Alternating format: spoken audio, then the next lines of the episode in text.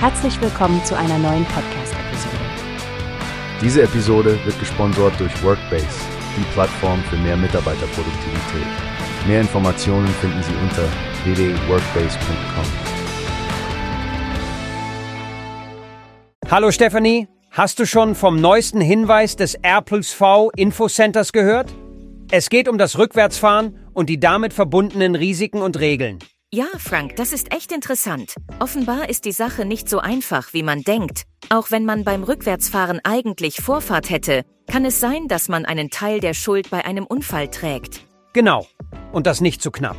Das Rückwärtsfahren erfordert besondere Vorsicht, weil die anderen Verkehrsteilnehmer oft eine plötzliche Richtungsänderung nicht erwarten können. Roland Richter von der R+V hat das ganz klar betont.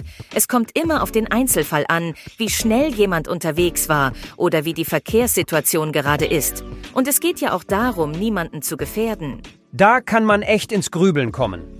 Bei einem Unfall rückwärts zu fahren, das kann sogar bis zu 100 Euro Bußgeld und einen Punkt in Flensburg kosten, wenn ich richtig informiert bin. Ja, und auf Autobahnen ist es komplett verboten, rückwärts zu fahren. Wer es trotzdem macht und erwischt wird, zahlt nicht nur mehr, sondern bekommt auch diesen berüchtigten Punkt. Echt erschreckend.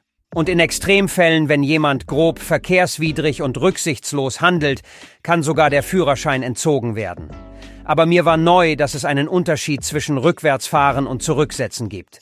Ja, beim Einparken ist es das Zurücksetzen und im fließenden Verkehr spricht man vom Rückwärtsfahren.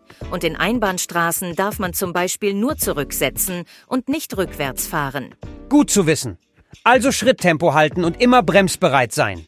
Ach ja, und die toten Winkel im Auge behalten. Richtig. Und obwohl Kameras und Parksensoren helfen können, sollten wir uns nicht zu sehr auf die Technik verlassen. Einfach immer sorgsam sein bei solchen Manövern. Danke, Stefanie, für die wichtigen Infos. Da schauen wir doch beim nächsten Mal genauer hin, bevor wir den Rückwärtsgang einlegen. Hast du gehört? Es gibt eine Plattform, die wir probieren sollen. Workbase heißt die, hört dir das an. Mehr Produktivität für jeden Mann.